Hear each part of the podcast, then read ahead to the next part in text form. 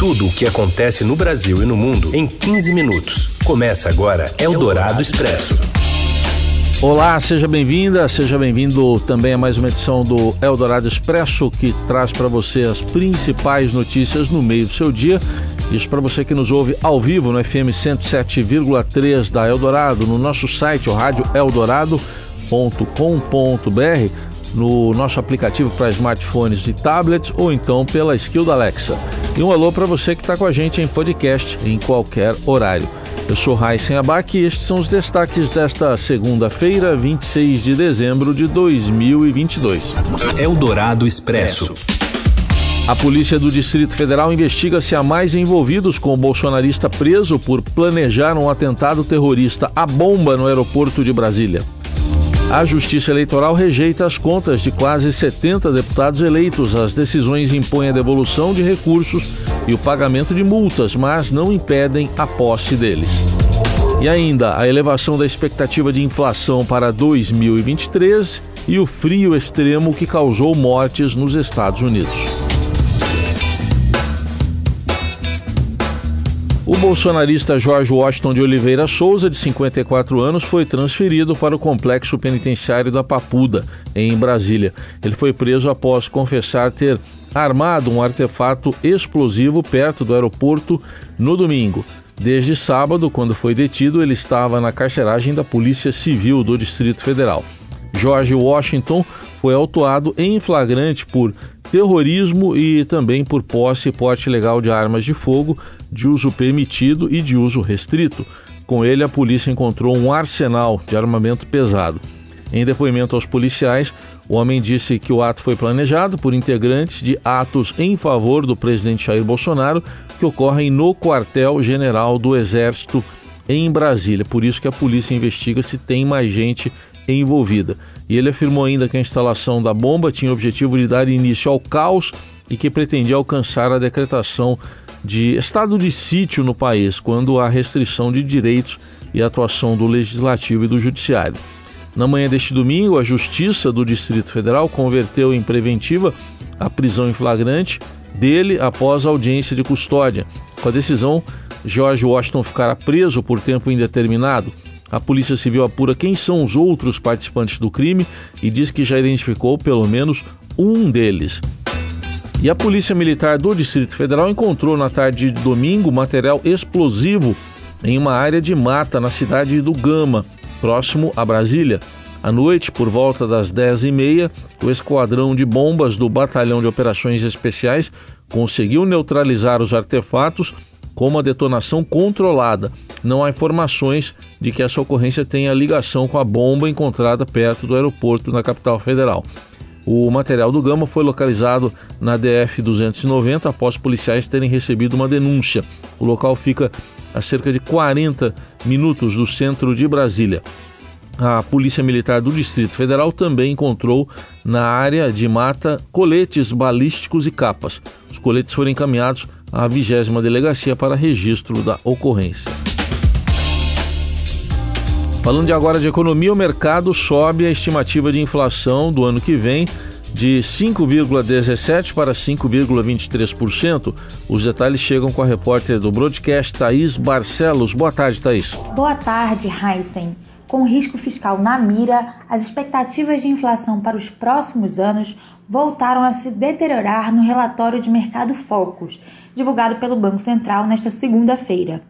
Em meio às preocupações com o aumento de gastos aprovado para 2023 e as dúvidas sobre a sustentabilidade das contas públicas, a projeção para o IPCA, que é o índice oficial de inflação do país, subiu de 5,17% para 5,23% para o ano que vem. Até então incólume em tratativas fiscais, a projeção para o indicador em 2024 também aumentou, de 3,5% para 3,60% após oito semanas de estabilidade. A projeção para o IPCA de 2025 também avançou pela terceira semana seguida, agora de 3,10% para 3,20%, o que mostra uma preocupação do mercado financeiro e uma visão de que deve ser mais difícil cumprir as metas de inflação do país. Já no caso desse ano, a estimativa para a alta do IPCA arrefeceu de 5,76% para 5,64%. De toda forma, as estimativas apontadas no Boletim Focus para a inflação oficial em 2023 e 2022 continuam acima do teto da meta, acima do limite de tolerância admitido, apontando para três anos de descumprimento do mandato principal do Banco Central, que é a de estabilidade dos preços na economia. Para 2024 e 2025, os números indicados pelo Boletim Focus já estão acima do centro da meta de 3%. Atualmente, o foco da política monetária para colocar a inflação na meta está nos anos de 2023 e de 2024 mas o BC tem dado ênfase ao horizonte de seis trimestres à frente, atualmente o segundo trimestre de 2024. No Comitê de Política Monetária deste mês, o Banco Central atualizou suas projeções para a inflação com estimativas de 6% em 2022, 5% em 2023 e 3% para 2024. O colegiado manteve este mês a taxa Selic, a taxa básica de juros da economia brasileira, em 13,75% ao ano pela terceira vez seguida. Quase 70 deputados federais e estaduais eleitos nos cinco maiores colégios eleitorais do país tiveram suas contas de campanha rejeitadas pelos respectivos tribunais regionais eleitorais. São 67 exatamente no levantamento feito pelo Estadão entre os candidatos eleitos e diplomados até o dia 19. Esse levantamento aponta nomes de diversos partidos e que aparecem entre os mais votados em seus estados. As decisões citam irregularidades que levam à devolução de valores e pagamento de multa, mas não impedem a posse nem o exercício do mandato. Cabe ao Ministério Público abrir investigações sobre os casos que julgar haver crime eleitoral grave e decidir se pede a cassação do mandato. Partidos políticos também podem acionar a Justiça com o mesmo objetivo. São Paulo e Rio de Janeiro são os estados que reúnem o maior número de parlamentares com pendências da campanha a esclarecer. Foram 44 contas desaprovadas em São Paulo e 20 no Rio. Bahia e Rio Grande do Sul tiveram duas contas, uma, duas contas na Bahia e uma no Rio Grande do Sul, e Minas não teve deputado com contas pendentes. Por lei, os processos de prestação de contas eleitorais devem ser julgados até três dias antes da diplomação dos candidatos pelos TREs, processo concluído em 19 de dezembro o trâmite acelerado impede uma apuração mais aprofundada sobre as contas. No entanto, a depender da situação, irregularidades em contas podem ser enquadradas também como crimes e delitos eleitorais, como casos de Caixa 2 ou de desvio de dinheiro do fundo partidário. Bom, entre as candidaturas que tiveram contas rejeitadas estão a de Eduardo Bolsonaro e de Guilherme Boulos. Você encontra os nomes lá no portal do Estadão. Você ouve Eldorado Expresso. Seguimos com as principais notícias do dia. Futuro secretário de governo de Tarcísio de Freitas, responsável por pilotar a articulação política, Gilberto Kassab foi fortalecido na redistribuição de estruturas do Executivo Paulista e garantiu mais instrumentos de negociação na próxima administração. De acordo com a apuração da coluna do Estadão, ele herdará a área de convênios com as prefeituras, atualmente sob controle da pasta de desenvolvimento regional, que será extinta. Trata-se de um conjunto de parcerias do governo estadual com municípios para a realização de obras públicas, um trunfo para conquistar apoio de partidos e de deputados na Assembleia Legislativa de São Paulo. Ao longo da gestão de João Dória e Rodrigo Garcia, o DR, né, que é o Desenvolvimento Regional, não é discutir a relação foi utilizado para atender a demandas dos parlamentares em seus redutos eleitorais. Aliados de Kassab admitem o interesse de utilizar os convênios para dar governabilidade a Tarcísio, que privilegiou técnicos e pessoas de sua confiança na escolha dos secretários, em detrimento da divisão entre siglas que o apoiaram no segundo turno. A estrutura da Secretaria de Assuntos Metropolitanos, hoje parte do Desenvolvimento Regional, ficará sob guarda-chuva da Secretaria de Desenvolvimento Urbano e Habitação. A pasta será comandada por Mar Marcelo Branco, aliado de Kassab, que coordenou o plano de governo do vice de Tarcísio, Felício Ramute, quando ele ainda era pré-candidato ao Palácio dos Bandeirantes. Ele será responsável pela gestão das agências metropolitanas que fazem o planejamento urbano de regiões do entorno da capital, como Sorocaba. A Prefeitura de São Paulo, por meio da Secretaria Municipal de Mobilidade e Trânsito, informou que de hoje até 6 de janeiro o rodízio de veículos está suspenso e os carros poderão circular livremente na cidade, ou seja, sem restrições de horário e dia da semana. Porém, a liberação não vale para veículos pesados, como caminhões. Além disso, as zonas de máxima restrição à circulação de caminhões e de máxima restrição ao fretamento permanecem com rodízio para todos. Com isso, o rodízio para veículos de passeio só voltará a valer normalmente no dia 9 de janeiro, uma segunda-feira. Destaque também do noticiário internacional para a onda de frio extremo nos Estados Unidos. A tempestade de inverno que atinge vários pontos do país causou a morte de pelo menos 38 pessoas. O número anteriormente era de 29 no sábado e agora foi atualizado.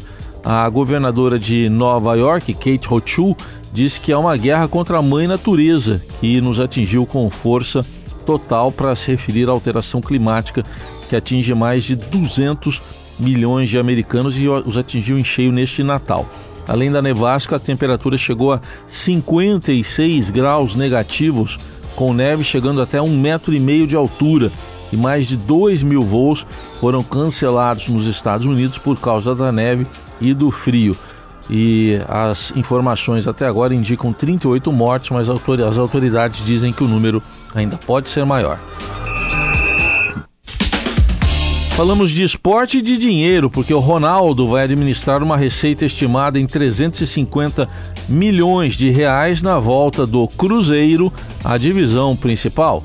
Fala, Robson Morelli. Olá, amigos. Hoje eu quero falar do Ronaldo do Cruzeiro e do dinheiro que essas duas partes, clube e dono do clube, vão botar a mão na temporada 2023. Na verdade, o que eu estou mais interessado é em saber como é que o Ronaldo, dono do Cruzeiro, vai conseguir administrar perto de 350 milhões de reais, que é o dinheiro estimado para o Cruzeiro em sua volta para a primeira divisão. Esse dinheiro engloba dinheiro de televisão, transmissão dos jogos, dinheiro de patrocinador. O Cruzeiro está revendo os seus patrocinadores da Série B para a Série A também envolve dinheiro do sócio torcedor. O clube tem ali uma marca importante de 70 mil sócios torcedores, num pedido que o Ronaldo fez na temporada passada inteirinha para que o torcedor do Cruzeiro se juntasse ao sócio, ao programa, de modo a contribuir financeiramente com o dinheiro do ingresso para ajudar o clube na próxima temporada. Essa próxima temporada chegou, o Cruzeiro voltou para a primeira divisão, está de volta na elite do futebol brasileiro e tem uma verba estimada aí de arrecadação de receita de 350 milhões de reais. 50 milhões a menos do que o Ronaldo pagou para ser dono do clube, para a Sociedade Anônima do Futebol. Ronaldo vai ter que administrar esse dinheiro durante toda a temporada, com uma folha de pagamento talvez um pouquinho mais cara, porque se trata de um time de primeira divisão, mas também ele se desfez de alguns contratos de alguns jogadores que ficaram pelo caminho. Então nós vamos conhecer nesta temporada o Ronaldo, administrador financeiro também para tocar este Cruzeiro. Vale lembrar que esse dinheiro é muito pequeno perto do que outros clubes da primeira divisão, grandes e mais estabilizados fazem de receita no ano. Por exemplo, o Flamengo está na casa do bilhão, 1,1 bilhão de reais é a receita estimada do Flamengo para 2023. O Palmeiras tem uma receita de 700 milhões de reais, é mais do que o dobro do que o Cruzeiro pensa em receber em 2023. Então, a competição vai ser dura, vai ser difícil e o Ronaldo, dono do Cruzeiro, vai ter também que mostrar um pouco a sua habilidade para administrar tudo isso. É isso, gente. Falei, um abraço a todos, valeu. E assim termina mais uma edição do Eldorado Expresso. Você continua acompanhando a atualização das principais notícias do dia nas plataformas do Estadão e também aqui na Eldorado. Uma boa semana e até amanhã. Você ouviu Eldorado Expresso tudo o que acontece no Brasil e no mundo em 15 minutos.